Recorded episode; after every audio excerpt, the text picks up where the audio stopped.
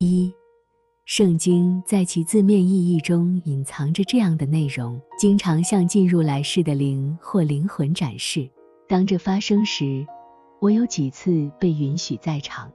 有一个灵在离开肉体不久后来到我这里，从他的行为我可以判断，他还不知道他已经进入来世，而是认为自己仍然生活在这个世界上。我意识到他曾专心于学术研究，所以我与他讨论了他的学术研究。但突然之间，他被升到高处，对此我感到惊讶。我推测他可能是那些渴望高位的人，因为这样的人常常被提升到高处；或者他可能是那些认为天堂在高处的人，这些人同样会被提升到高处，从而知道天堂并不是在高处，而是在内部。但我很快就意识到，他被提升到了前方稍微偏右的天使灵所在之处，这是天堂的第一道门槛。后来，他从那里与我交谈，告诉我他所见的事物超出任何人类的想法。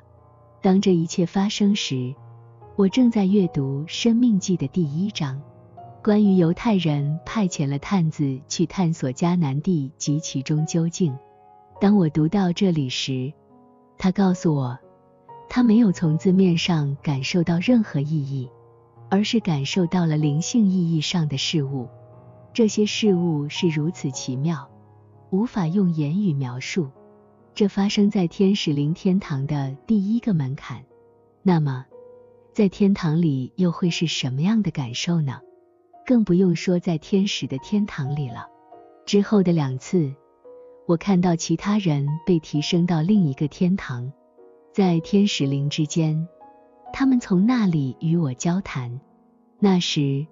我正在阅读《生命记》的第三章，从头到尾，他们告诉我，他们只处在圣经的内在意义中，并坚决声明，连一个小点都有其灵性的意义，与其他所有事物和谐一致，而且名字都象征着某些事物。